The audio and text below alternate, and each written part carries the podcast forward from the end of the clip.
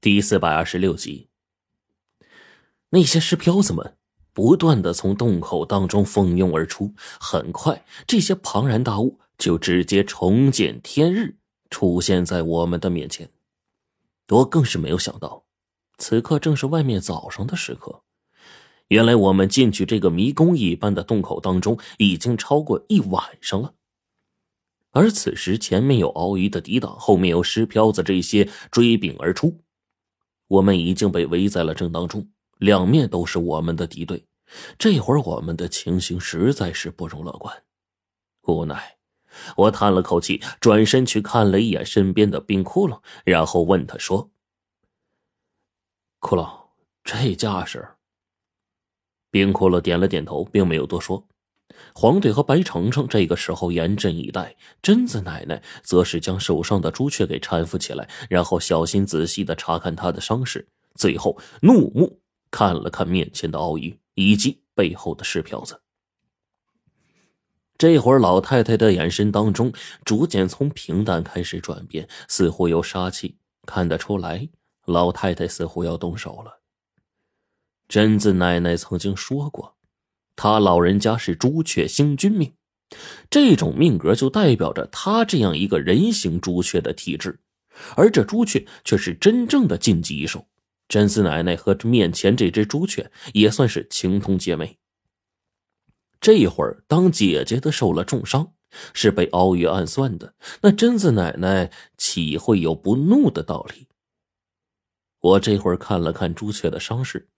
最后又回头看了一眼白程程，然后转过头去看了看洞口，最后无奈的叹了口气说：“唉，火烈这家伙也不知道怎么样了。”也就在这个时候，贞子奶奶发话了：“洛尘，敖宇交给我。现在他已经受了伤，我现在还算是体力充沛。”但是后方的石漂子众多，你们一定想办法自保。关键时刻，要是可以离开，先带朱雀走。此时一听到贞子奶奶的话，我就知道大事不妙了。但是这会儿被石漂子和奥鱼合围，就面前的形势而言，我也知道，这算是最好的应对办法了。然而，就在我们决定接下来的行动之时，一股熟悉的气息却又出现在我们的面前。一感受到这种气息的瞬间，我就一下明白过来：哲那罗。没错，我也感受到这玩意儿的气息了，似乎数量还不少。皇帝说着话，贞子奶奶此刻抱着肩膀上的小朱雀，已经快速朝着鳌鱼的方向飞奔了过去。那旁的异兽鳌鱼一见贞子奶奶朝他而去，赶忙张口一吐，当即到处都是冰渣子，直接朝着贞子奶奶那边击打过去。我们距离很近，所以看得十分的清楚。鳌鱼口中似乎直接喷出了一道雾气，然后这些雾气开始在突然之间变成了结晶。继而凝结成了锋利的冰晶，化作了大片大片的，朝着贞子奶奶就喷了过去。可以想象到，这鳌鱼口中的压力巨大，那么多锋利冰晶，如果击打在身上，贞子奶奶只怕最轻也会受重伤。但贞子奶奶却并没有放在眼里，她老人家转身只是轻轻一跺，便闪过了这道迅猛的攻势。面对这条鳌鱼的功法，很显然，贞子奶奶比朱雀要灵活得多。她毕竟是人身，很多攻击可以躲避的更加巧妙。而在这期间，奶奶更是跟刚才的朱雀一模一样，不断的躲避着攻击，但是却根本不在鳌鱼面前直接用火焰抵消那些冰情。很快，奶奶在不断的躲闪之间，鳌鱼终于怒了。也是凑巧，这一次的任务，倘若没有贞子奶奶跟着过来的话，鳌鱼刚刚那一击成型，或许我们现在已经危险了，绝对会任务失败的，甚至连性命都难保。然而，正因为贞子奶奶的存在，我们这边几乎相当于拥有两个禁忌的实力。加之最厉害顽克朱雀的罗宇，已经在之前被我们彻底给灭杀了。到了现在，自然对我们来说是占据上风的。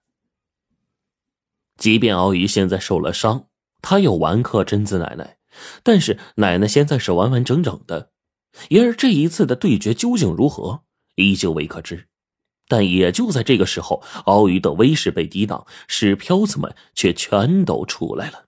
没有了火烈的帮忙，我跟冰窟窿对视了一眼，最后对他说道：“骷髅，咱们两个速度最快，不行的话，就咱们两个想办法将这里的石漂子先引开再说，不然黄队跟程程肯定没有办法应对的。”冰骷髅听了我的话，并没有答复，他只是从腰间轻轻取出了一枚铜针，这意思呀，自然很清楚，冰窟窿同意我们这么做了。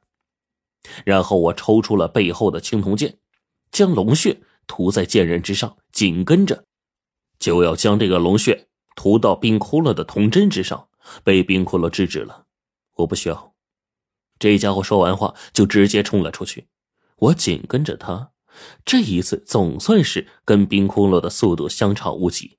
但是这会儿反倒连我也逐渐吃惊了起来。要知道，我还是因为在地洞当中遇见了龙脉，才因为龙气的刺激而令我的能力有了一些提升。但是冰窟窿似乎在这期间依旧在不断的进步。这家伙跟之前我们锁龙台任务的时候相比，已经厉害了不少了。现在看这模样，似乎更厉害了。也就在冰窟窿看到我的速度的时候，终于。叹了口气说：“陈，你现在终于有能力去面对后面的事情了。”我虽然依旧不知道冰窟窿这句神神叨叨的话代表着什么，但是到了这会儿，我的心里还是有些喜悦的。这似乎是我第一次被冰窟窿这家伙所承认，我的实力终于在这一刻得到了他的认可。陈，我们往前引。给黄队他们让开一条路。冰骷髅说完，突然就冲到了一只石漂子身后。好家伙，那石漂子一出了这通道当中，速度比之前在洞内不知快了多少。也就是在冰骷髅刚冲到近前的时候，石漂子张开了一杆手脚，猛地朝冰骷髅猛拍了下去，被冰骷髅当即一铜针招架。我这是还第一次看到冰窟窿这种打法。他从腰间迅速取出另一个铜针，然后将石漂子甩过来的两只手臂以及一双腿脚，同时在一条直线上的时候，猛地一个铜针刺了过去。童真将手臂和腿脚同时贯穿，石飘子几声惨叫，当即被固定成一团，半面身子便因此无法再行动，只好利用仅剩下的另一半手臂去抓冰骷髅了。